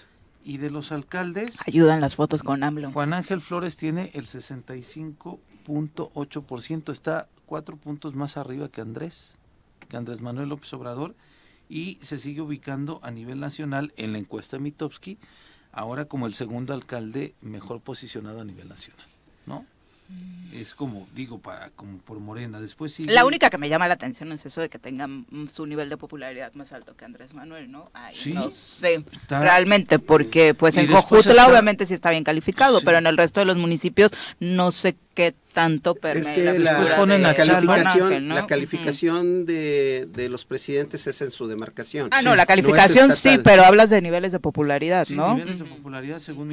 Y más que Es- Andrés Manuel. En esta mm, encuesta no sé. de junio. de junio. Hay que verla Sí, Yo creo que en su municipio. Pero eh, esto, el mensaje de- del buen trabajo que hace Juan Ángel, tiene que, Que no ver discusión, con que la mejor campaña es Es el hacer bien el, el cargo que estás ocupando. Claro. Esa es la mejor campaña. Si haces bien el trabajo eh, de gobierno, vas a tener un buen posicionamiento. Si, Exacto. si no, pues ahí están los resultados. Ese y digo, tenemos ejemplo. varios ejemplos, ¿no? Sí, Otro de ellos es, es, eh, Agustín Alonso también. También, ¿no? que tiene un reconocimiento en Yautepec. Es ¿no? correcto. Exactamente. Vicky Jarquín, bienvenida. Ya son las 8 con 10 de la mañana y ¿Se está despertó tarde? penadísima porque dice que se Oh. quedó dormida. ¿Cómo, Vicky? Bueno, es que con este oso. clima, sí da... Qué oso, ya te sí da pa' que ventaneamos la al aire. hasta trajiste suéter. Yo traje suéter, la neta sí traje suéter. Yo no. Perdón. Yo apenas este es el, el, el- el tiempo y el, eh, la temperatura adecuada para No, mí. yo, sí, yo sí vi frito, yo sí vi nubladito y dije, que me traigo mi suéter. Son las 8 con 10 de la mañana. Vamos a saludar con muchísimo gusto a Jorge Salgado Ruiz, encargado de la delegación Infonavit en Morelos, a quien siempre recibimos con muchísimo gusto en este espacio. Bienvenido, Jorge. Muchísimas gracias, siempre un gusto estar aquí y que este pues sigan este, invitando para platicar. Mira, Jorge no tiene suéter, pero trae una camisita que sí está abrigadora, ¿te ves? Está bien calientita, la verdad. bueno, cuéntanos un poquito de las eh, pues incorporaciones que está haciendo en sus programas el Infonavit, las actividades que tienen justo ahora a mitad de año. Así es, bueno, pues este, como todos saben, el, primero de mayo se cumplieron los 50 años del aniversario y pues bueno, es justamente estamos pues celebrando y festejando y de qué manera pues justamente eh, nuestra misión es festejar sirviendo. Este, pues obviamente a la, a la derechohabiencia. como parte del Infonavit, primero cuéntanos desde tu perspectiva como arquitecto, ¿qué ha significado el Infonavit para la vida del país en estos 50 años? Pues bueno, es una es un triunfo, en, pocas palabras, es un triunfo de la clase trabajadora. Lograr desde el 72 que se reconociera y bueno, no se reconociera, estaba en la Ley General del Trabajo el derecho, el, un derecho a la, vivienda, digna y adecuada. Y esta es la materialización del el medio para obtenerlo, porque pues sonaba... Para exactamente, porque sonaba muy bonito, ¿no? Todos los trabajadores tienen el derecho en la Ley General del pero Trabajo. ¿cómo? Pero ¿cómo? Y al surgir la ley del Infonavit, no, bueno, está este instituto que es el medio. Entonces, pues a fin de cuentas, esta es una victoria, un triunfo de la clase trabajadora que, bueno, ya tiene 50 años. Yo ah, recuerdo este, cuando era muy, muy niño. Eh, hace mucho, mucho hace tiempo. Mucho, hace mucho, mucho tiempo, casi inmediatamente después de la, de la creación, del Infonavit. Y me gustaban mucho los multifamiliares que hacían, que eran con ladrillo rojo. La arquitectura y la, como el de Teopancholco, ah, ajá, que además este eh, ese tipo de ladrillos tú eres resistentes hasta pero además este muy frescos eh, muy térmicos eh, en invierno eh, calientitos en, en, verano muy frescos.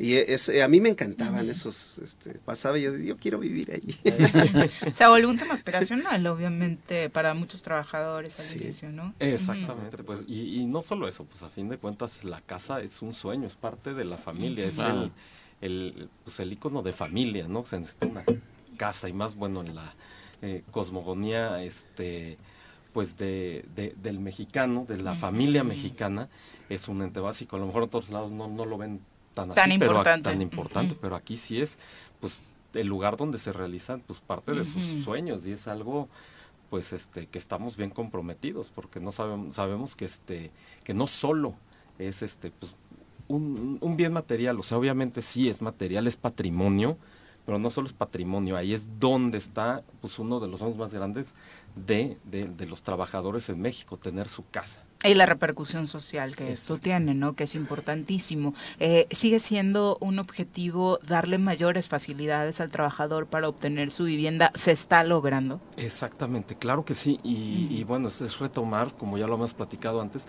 la vocación ahora de ser una, de, de una hipotecaria social de, pues vamos, no, no, no es como un banco que a fin de cuentas es un negocio. Aquí no, es ofrecer cada vez más y mejores productos y que se adecúen a la vida actual de un trabajador, ahora con lo de crediterreno, este, favorecer a los trabajadores que menos este, ingreso tienen, como por ejemplo las tasas que son diferenciadas dependiendo del salario, que van desde el 1.95%.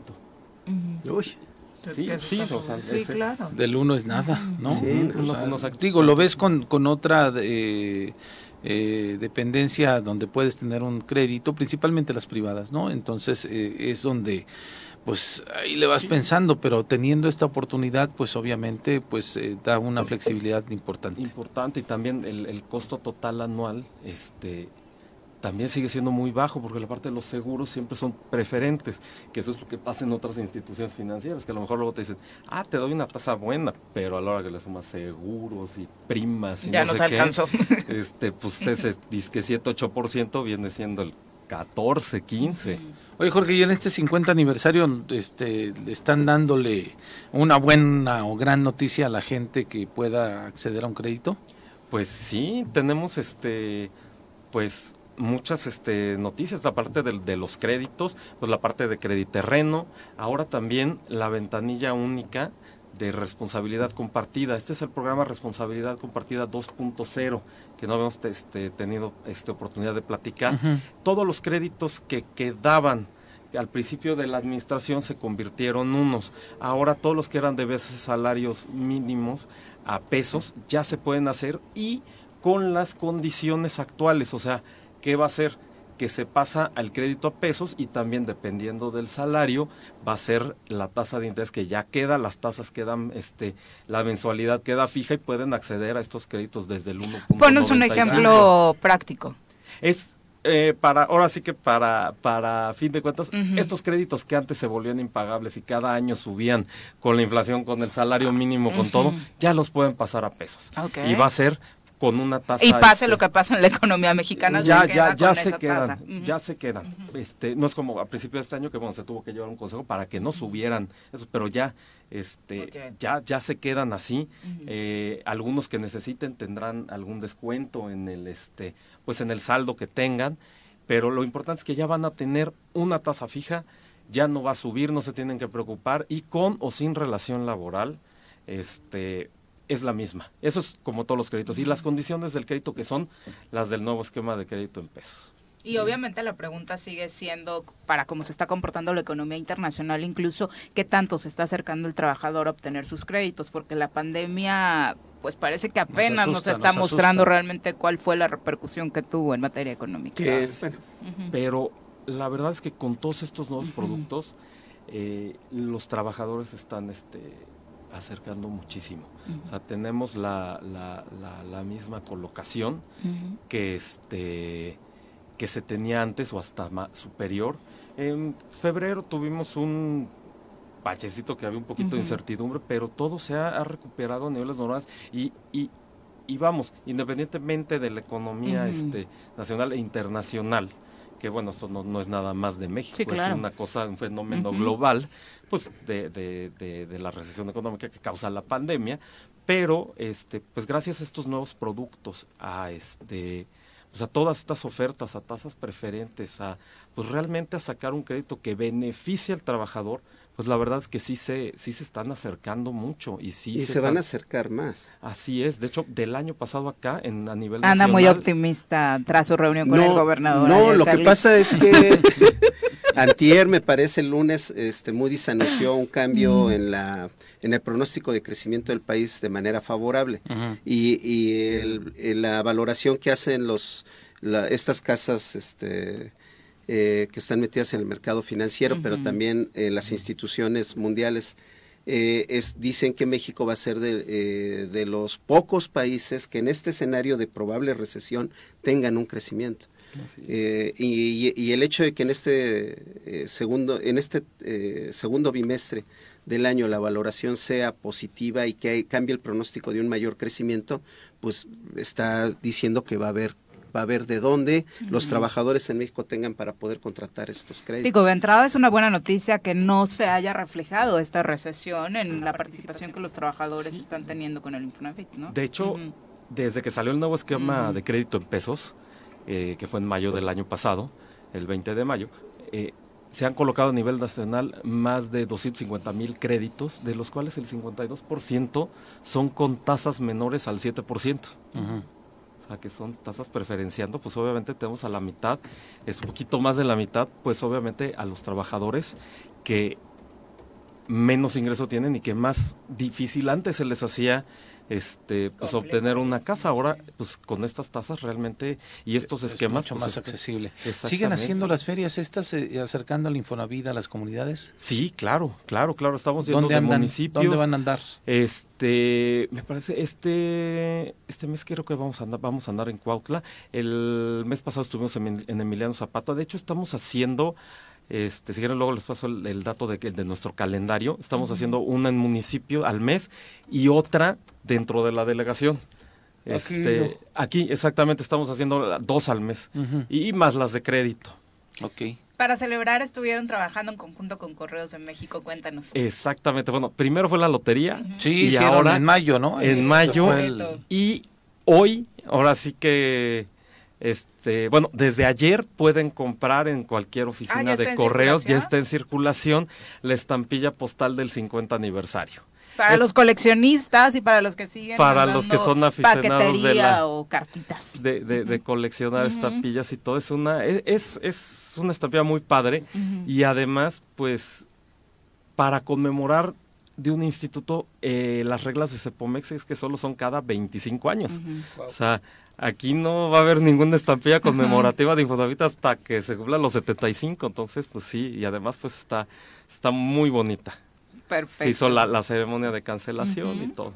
Pues ahí está para los coleccionistas, acérquense a Correos de México, que también es otra institución que de verdad no hay que dejar morir, sus precios siguen Hombre. siendo accesibles, comprados con otras paqueterías y de pronto entre pues más vayamos a apoyar a No, esta y un- empresa, pues un obviamente gran servicio y, y- de a de veras el cartero es quien conoce la comunidad. Sí. Sí, ¿eh? Le llegan cartas y este Así de, "Ay, órale". domicilio Ujú. conocido. Ya le sí, escribió la sabe, ex, ¿no? sabe perfectamente dónde vive la señora en el domicilio conocido y, y Sí. le llega su carta. Ellos. O no llega hasta las cuatro, ¿no? Paso para- después. para- eh, me voy a ventanear, pero tenemos un grave rezago en la nomenclatura de las calles este, y en la numeración. Y hay muchos domicilios. eh, calle Lázaro Cárdenas sin Sin número. número. Y, y el cartero sabe El cartero perfectamente llega. dónde vive doña Sí. Petra y va y le entrega la carta. Hay unos que hasta Sí. dice domicilio conocido, así le Claro. ponen. Y sí, o sea, nada más le ponen tal comunidad y el cartero sabe perfectamente ¿Qué casa. Servicio No, no, de es- 10. Y aquí en Plaza Andrómeda, a Raulito le mandamos un fuerte abrazo, que es nuestro cartero de cabecera. Además, este ya dan servicio de paquetería muy confiable. Confiable. Sí, sin duda. Y a muy buenos precios comparados con otros. Sí, sí, sí, ¿no? con otros.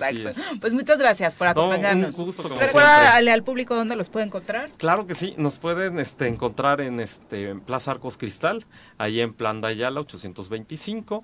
Eh, ahí tenemos el servicio en el centro de servicio y en la delegación de ocho y media de la mañana a dos y media de la tarde, de Perfecto. lunes a viernes. Pues muchas gracias por De acompañarnos. Muy buenos días. Buenos Son las 8 con 25 de la mañana. Muchas gracias por continuar con nosotros. Estamos, por supuesto, eh, revisando también sus mensajes. Bueno, Adriana dice, sí, en efecto, Claudia Sheinbaum dio, anunció ayer que dio positivo a COVID. Sí. Se encuentra bien, según eh, manifestaba en este eh, tuit que enviaba, manteniéndose trabajando a distancia eh, y obviamente dijo que iba a estar pendiente de todo lo que sucediera en la ciudad.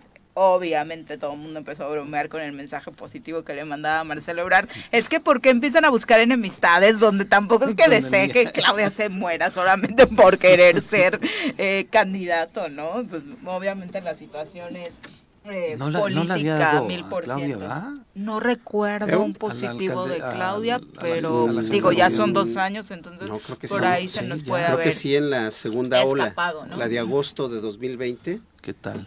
Creo que sí este Porque reportó. aparte es alguien que se ha mantenido muy activa, ¿no? En- durante toda la pandemia, la verdad es que nunca abandonó sus actividades contrario a, a otros eh, funcionarios que de pronto se desaparecieron un poquito. Sí. Vamos a ahondar en esto que sucedió ayer en Temisco con la presencia del gobernador y esta reunión con el ayuntamiento.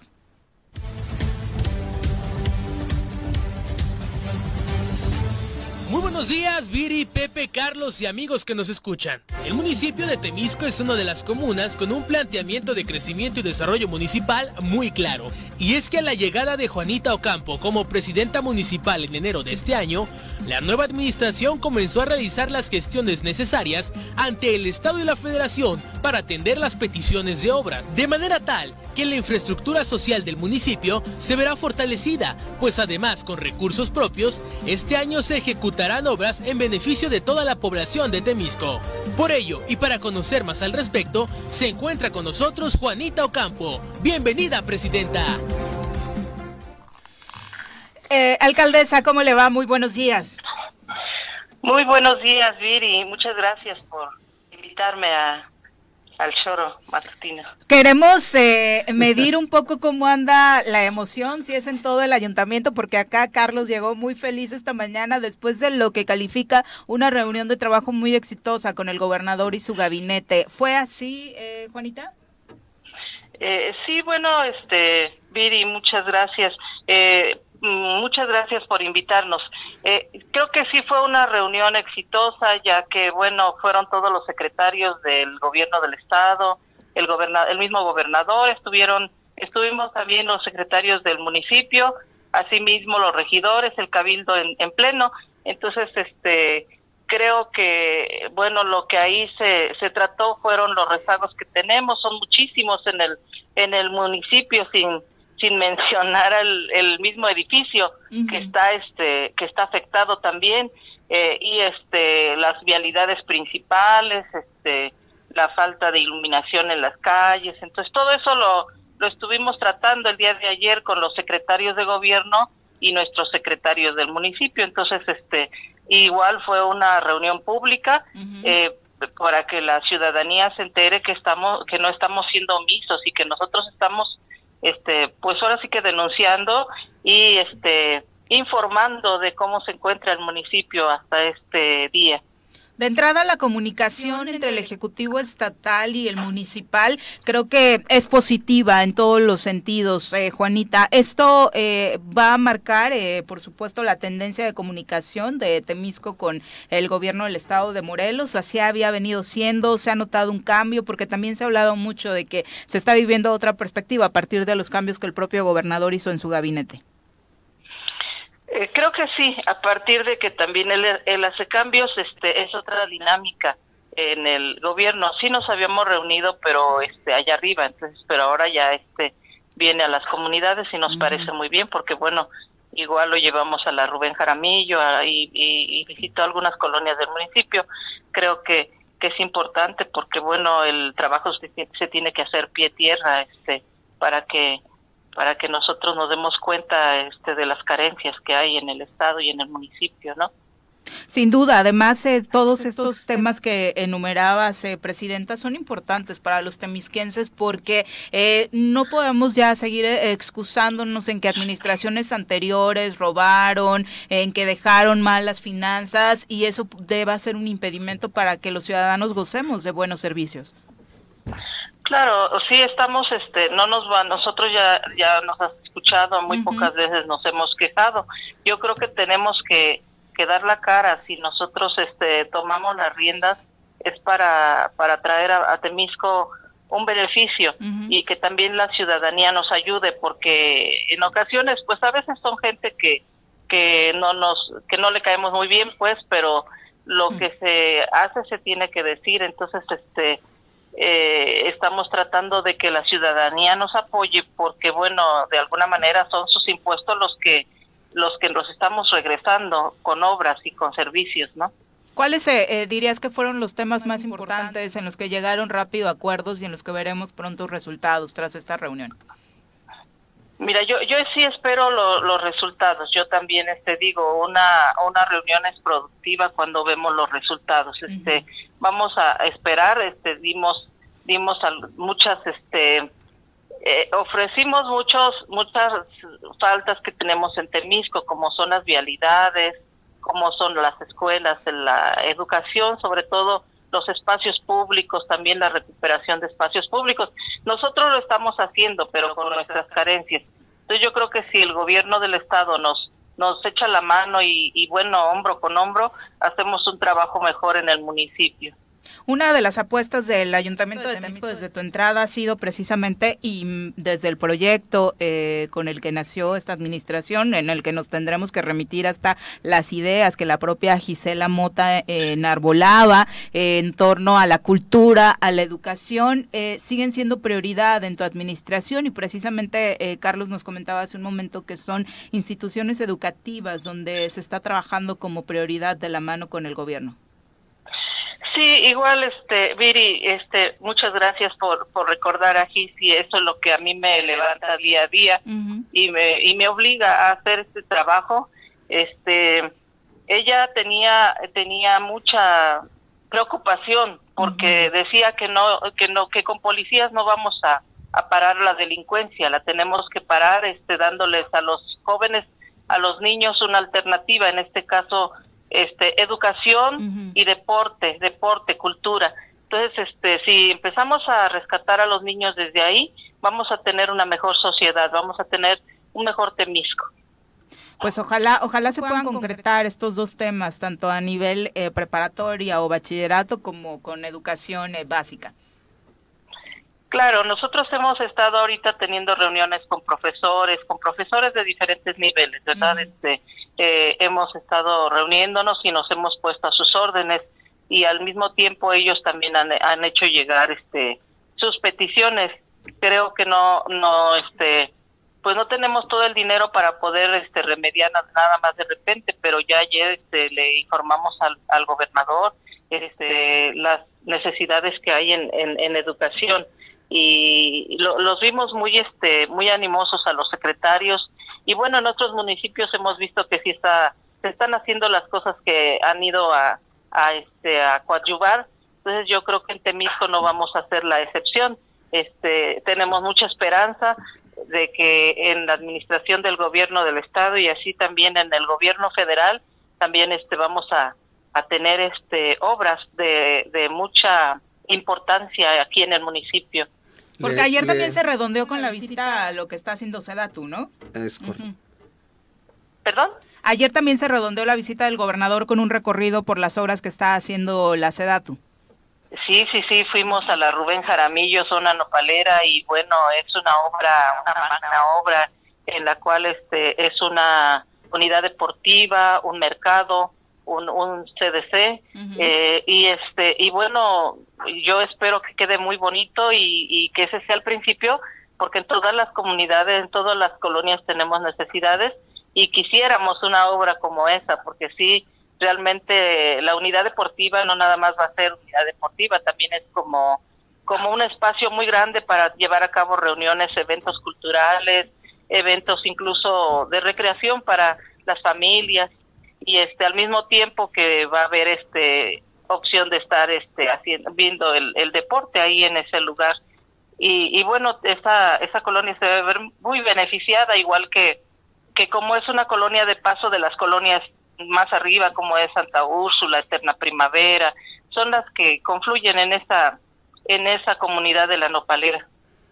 Ibas a comentar algo. Sí, eh, que recibimos la buena noticia de la construcción de la primaria Niños Héroes. Niños Héroes, precisamente es en en la este en el fraccionamiento de, de Campo Verde. Campo Verde, exactamente. Ya tienen, creo que desde que llegó este estos este asentamientos ya estaban pidiendo pues una escuela. Eh, fue un ofrecimiento que le hizo la, la empresa, pero bueno, no se las no se las hizo, pero ahorita ya el gobernador nos dice que que sí va este a bajar esa esa escuela y pues nos da mucho gusto porque pues tienen las mismas necesidades que, que nosotros los los que vivimos ya hace mucho tiempo aquí en Temisco. Y, y fue eh, la vez anterior que, que es, eh, estuvo presidenta en la administración que usted eh, logró la donación del predio para esa escuela eh, de, de, Geo al municipio y del municipio al IEBEM. Sí, nosotros entregamos al, al, al Instituto de Educación esa, ese documento este para que, bueno, ese terreno, uh -huh. para que ahí se construyera esa escuela y, a, y ayer pues sí nos fue de mucha sorpresa, aunque nosotros ya la estábamos pidiendo, pero sí nos fue de mucha sorpresa la información de que sí este se va a hacer esa esa escuela Niños Héroes aquí en el en Campo Verde.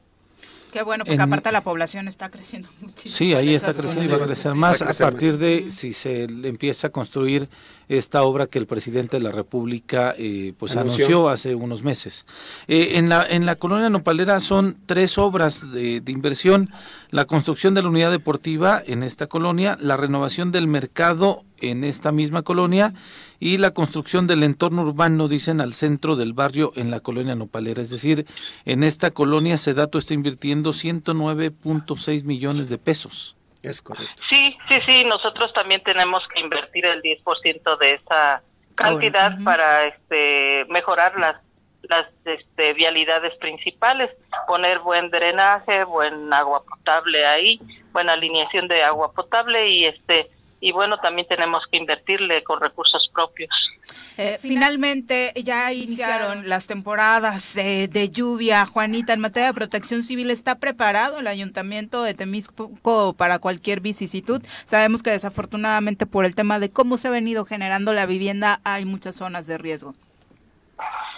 Sí, ahorita ya se hicieron recorridos en las viviendas, se les han dejado este, pues notificaciones uh -huh. a la a la ciudadanía para que traten en lo, en lo, lo mejor posible de, de que quien vive en, cerca de, la, de las barrancas pues se, se vaya a otro a otro lugar con un familiar o algo pero sí este igual el río se desasolvó como como otros años para que tenga mucha muy buena fluidez.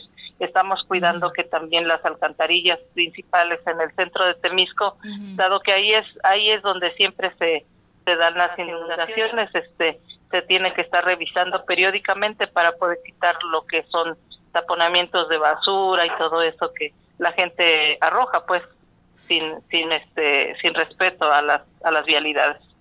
Pues muchísimas gracias por la comunicación y enhorabuena por esta reunión en beneficio, por supuesto, de los ciudadanos de Temisco, Juanita. Y ahí nos cuenta después eh, qué le dio el gobernador a Carlitos, porque lo tiene más feliz de lo que pensábamos.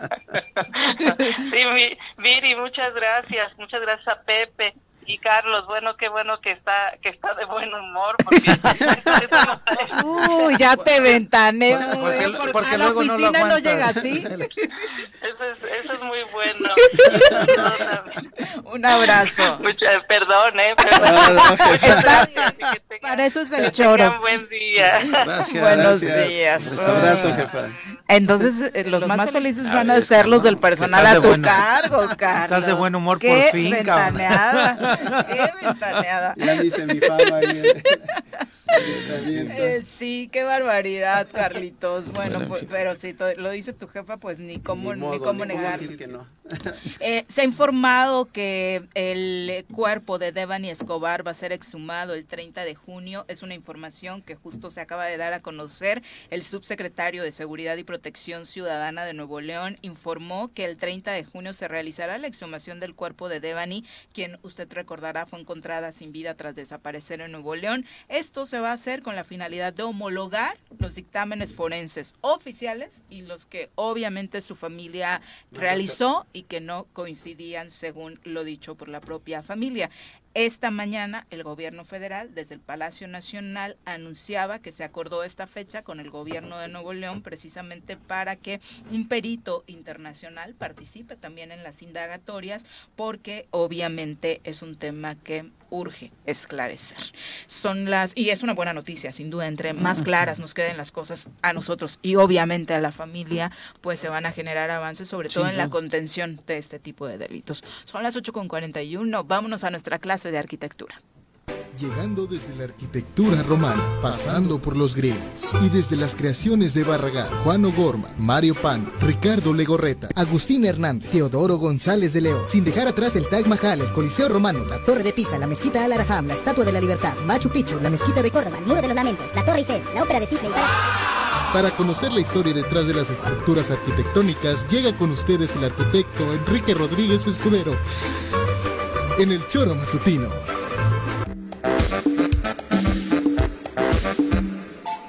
¿Y cómo te va? Muy Mi buenos días, Viri, ¿cómo bienvenido. están, Pepe, buenos días. Ah, qué gusto Carlitos, saludarte. días. Igualmente gusto en saludarles. Eh, bueno, habíamos dejado en el tintero el tema de las obras que está haciendo Sedatu eh, Sí, aquí en sí, Cuernavaca, sí. ¿no? Sí. Bueno, Claro. en Morelos. Eh, va- Y en eh, Morelos, hay, hecho. hay Sí, en sí. varios lugares, ¿no?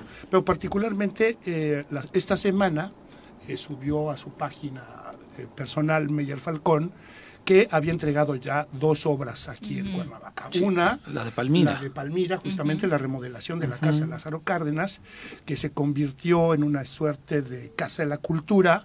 Se habilitó una alberca que, había, que existía, se habilitó una fosa de clavados y bueno, se le dio una remozada de, mue- de, de- de muy buena intensidad. Porque era un sitio que estaba abandonado. Ah, completamente abandonado, completamente abandonado. Y bueno, pues a decir de las imágenes, no he visitado la, la- la- la obra. Este, Las imágenes se ven se ven preciosas. brutales, ¿no? La Sí, verdad es que sí. se ven brutales. Y por otro lado, este, a mí esta es una obra que me- particularmente me gusta mucho. me- De los me- patios. lo- la de los patios de la estación, ¿no? Platicábamos en aquella ocasión que, bueno, pues digo, quienes tenemos aquí ya mucho tiempo viviendo en Cuernavaca, Sí. sabemos del abandono que había tenido esa zona en particular, Históricamente, ¿no? sí. Históricamente abandonada, este... Con toda la problemática social que eso Ningún- implicaba. Sí, sí, sí, sin duda, ¿no? Ninguna autoridad quería voltear hacia allá. ¿Por qué? Pues representaba pues esto, ¿no? Una bomba de tiempo en términos de pues esto, lo que había que hacer por regularizar predios, etcétera, etcétera. Con el paso del tiempo se han ido regularizando cosas, pero el entorno seguía siendo este agreste, este inhóspito, etcétera, etcétera, ¿no? Muchas calles o la mayoría de las calles no tienen pavimentación, son terracerías que justo en estas temporadas pues se convierten en unos lodazales tremendos, ¿no? Terrible. Y, y, y, lo que ocurre es esto, ¿no? Los chiquitines tienen que salir de casa, atravesar por estas calles encharcadas, ¿no? Los ves ahí con sus uniformes muy limpiecitos y pues esquivando charcos una buena parte de esta zona ya no va ya no va a tener esos charcos porque justo se hizo pues este andador que va varios andadores sí sí sí sí. o sea son es, es como un ramal digamos sí, no sí, sí. este arranca prácticamente de donde estaba eh, estas este como skate park que, que habían hecho Sí, anteriormente que no tenía drenaje y que se llenaba de agua no este desde esta parte no, no no sé cómo se llama esta calle no sé si es Mirabal o la, la continuación de Mirabal Es la que usted seguramente ubica como la parte trasera de Plaza Cuernavaca y parte de Plaza Bugambilias, que hace ese triángulo hacia el... la- exactamente, exactamente. justo enfrente de la fábrica de hielo, ¿no? Este, ahí comienza la intervención. Había un elemento muy importante con mucha tradición, que era esta casa, eh, este, este, este, este, pues este bodegón, digamos, en donde se tenían pues víveres y cosas de estas para los ferrocarrileros, Sí. que durante el proceso de obra se les vino abajo, fíjate. Sí. La estructura del techo ya estaba en muy malas condiciones, eso no estaba pensado intervenirse y sin embargo ya se están sustituyendo las, eh, las vigas de madera originales y se está haciendo pues esto la reparación de este, de este objeto que es pues esto por lo menos emblemático, ¿no? Es decir, su presencia ahí tiene esto un peso, Razón de sí, ser. un peso histórico, ¿no? Entonces, eh, eh, lo que se ha hecho en esta zona es, mm, insisto, me parece muy puntual. Dice Julio Lerner, un, este, un urbanista brasileño, este, de la acupuntura urbana, ¿no? Es decir, poder aplicar eh, como agujas de acupuntura en lugares precisos para sanar. Ah, qué buen ¿no? término, Sí, sí, sí, una sí. gran Sí, analogía. ese es muy bonito, es muy bonito. Julio es, es un titán del urbanismo Lerner, ¿no? Hizo cosas brillantes ahí en Curazao, y, en fin.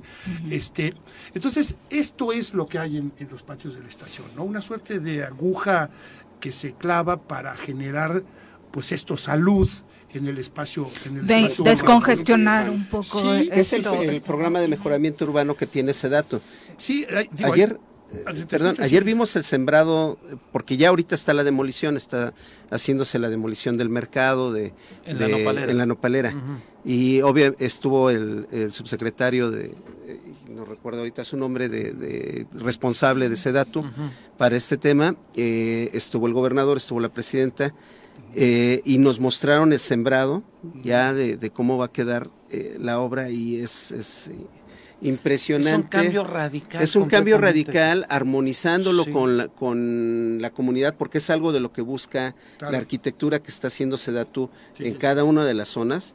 Por- son contextos este, de idiosincrasia totalmente diferentes de un Claro. lugar a otro y respetan esa parte. A mí Sí. me, me sorprendió eh, cómo va a quedar. En la, en la misma estación han hecho partícipe a la gente Claro. en la toma de decisiones de cómo querían el entorno Eso- incluso eso del quería material y platicar, demás, ¿no? Es justo decir, por el trabajo- involucrar a la, ge- a la sociedad correcto. La- la- en estos tipos de intervenciones. Justo por el trabajo que eh, el año pasado realizaba en el Ayuntamiento de Cuernavaca, me tocó llegar a una de las primeras reuniones a patios de la estación y fue impresionante ver cómo la Sedatu traía, el personal traía rotafolios, sentó a la ciudadanía, los convocó por la mañana, los puso a trabajar en equipos en un plano de su barrio y les dijo, ¿qué quieren?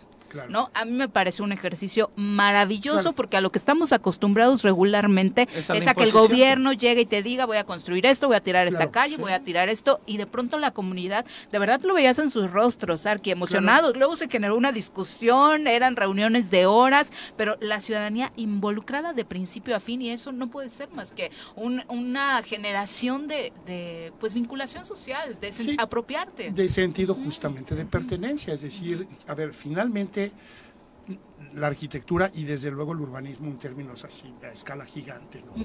Eh, operan a partir de una simple condición, que es la necesidad. ¿Qué, qué es lo que necesitas? ¿no? Y, y entonces a partir de justamente de entender esa necesidad es que se tienen que llevar a cabo las propuestas. Si la gente, que es la que vive el espacio, la que sabe cómo se comporta de día, de noche, etcétera, etcétera, es la que tiene el pulso, pues la gente es la que tiene que decir qué es lo que tenemos que hacer, ¿no?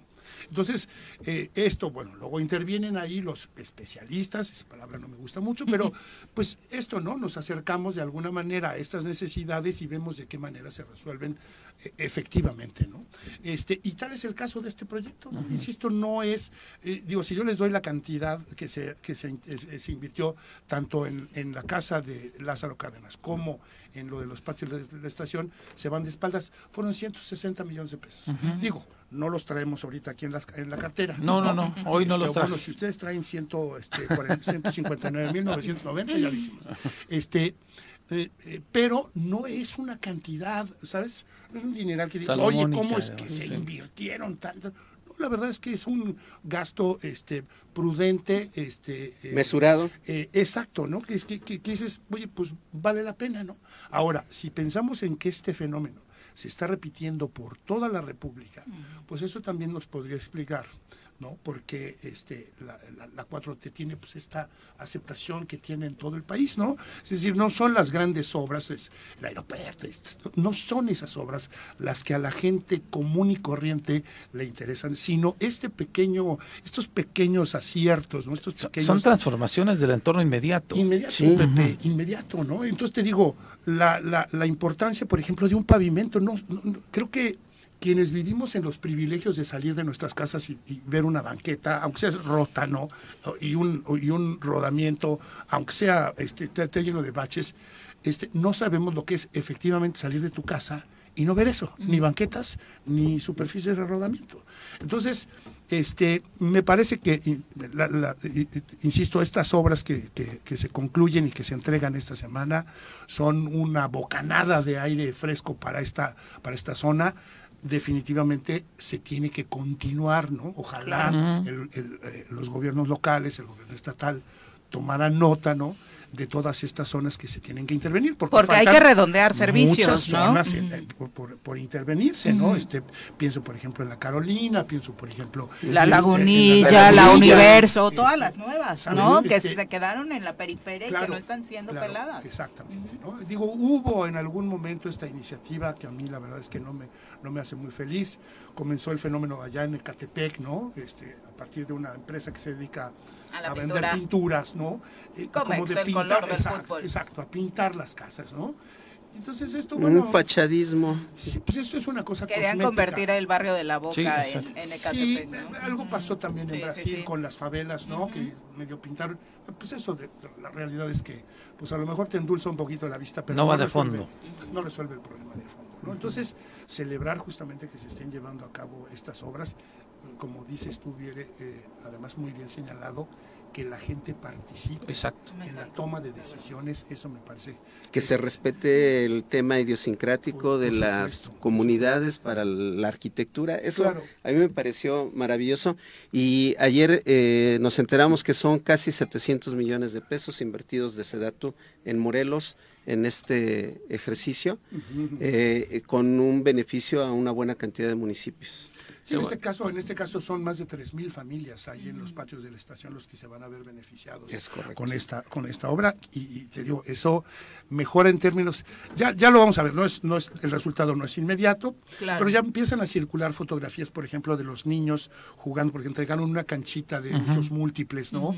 Ahí en un espacio residual, es decir, To- Todavía falta la cancha de falta fútbol. la cancha grande, ¿no? Ajá, La- la falta de la, la- cancha grande. la Ahí creo, creo que hay- había un problema con Zapac. Entiendo que Sí, que era justo lo que estaban viendo con el municipio. Exactamente, creo que hay un tema ahí con Zapac, espero que se resuelva pronto, porque ahí van pues unas también pues unos unos talleres, otra cancha múltiple, en fin, otro otro tipo de, de instalaciones que ojalá que se terminen pronto para que pues esta zona, repito, se, se este se sienta tomada en cuenta, que eso también es muy importante. ¿no? Sí, porque era tristísimo justo en el centro de la ciudad pasar por ahí y entrar como una zona de abandono, ¿no? No, pues, ni O te daba así. miedo, ¿no? Decir, ni te acerques. Mira, son son. 1.437 millones de pesos lo que ha invertido Sedatu en Morelos en los últimos años. Ya, en esta total. en este ejercicio fiscal, Sí. 660 y Sí. tantos, ¿no? Y que es justo lo que decías, y sin el ánimo de verdad de echarle porras a nadie, porque saben que este programa es plural, pero es cuando creo que la oposición debería entrarle al entendimiento de dónde está el ¿Sabes éxito, dónde es? están pues los votos, las coincidencias, porque justo El hoy vemos en social. redes sociales una burla de la oposición, hablando, eh, burlándose del hashtag sembrando árboles, eh, burlándose de eh, los parques que se están inaugurando, particularmente el de Xochimilco, y al final la ciudadanía, por supuesto que quiere eso, por supuesto que quiere un parque al lado de Claro, su casa, Claro. ¿no? Sí, O sí, sea, sí, digo, este... Y, y sabes que de pronto, perdón, este Arqui, es que de pronto dicen no hace nada la 4T y demás. Es que este secretario y esta dependencia ya no hace los eventos este magnánimos donde venías o trasladabas a gente y entonces le aplaudían al secretario entregando obras. Han estado entregando obras. Esta de Palmira ya está a cargo de gobierno del estado porque ya le entregó ese dato y no hicieron un evento para que le aplaudiéramos ni demás y estas obras de Cuernavaca en específico de patios de la estación no la ha querido recibir el ayuntamiento de Cuernavaca porque tienen ahí algunas observaciones con relación a las lluvias en este momento. De hecho, el lunes tuvieron una reunión los vecinos de patios de la estación con la gente de Sedatu porque con estas lluvias eh, de repente el drenaje que pusieron no les ha dado abasto y porque todavía completamente. faltan muchos Y entonces hay detalles. algunos detalles, pero insisto, no han entregado obras que ya concluyeron sin necesidad de hacer estos eventos que antes se hacían para Claro. aplaudirle al funcionario y agradecerle infinitamente. ¿no? No, y, y mira, la otra cosa que es muy interesante, Pepe, es si uno se mete en la página de Sedatu, este, le han, le han, este, le han echado ganitas a la página. Le entiendes. Y entonces, este, es muy fácil ver cuáles son las intervenciones, cuánto de dinero se ha gastado, etcétera, etcétera.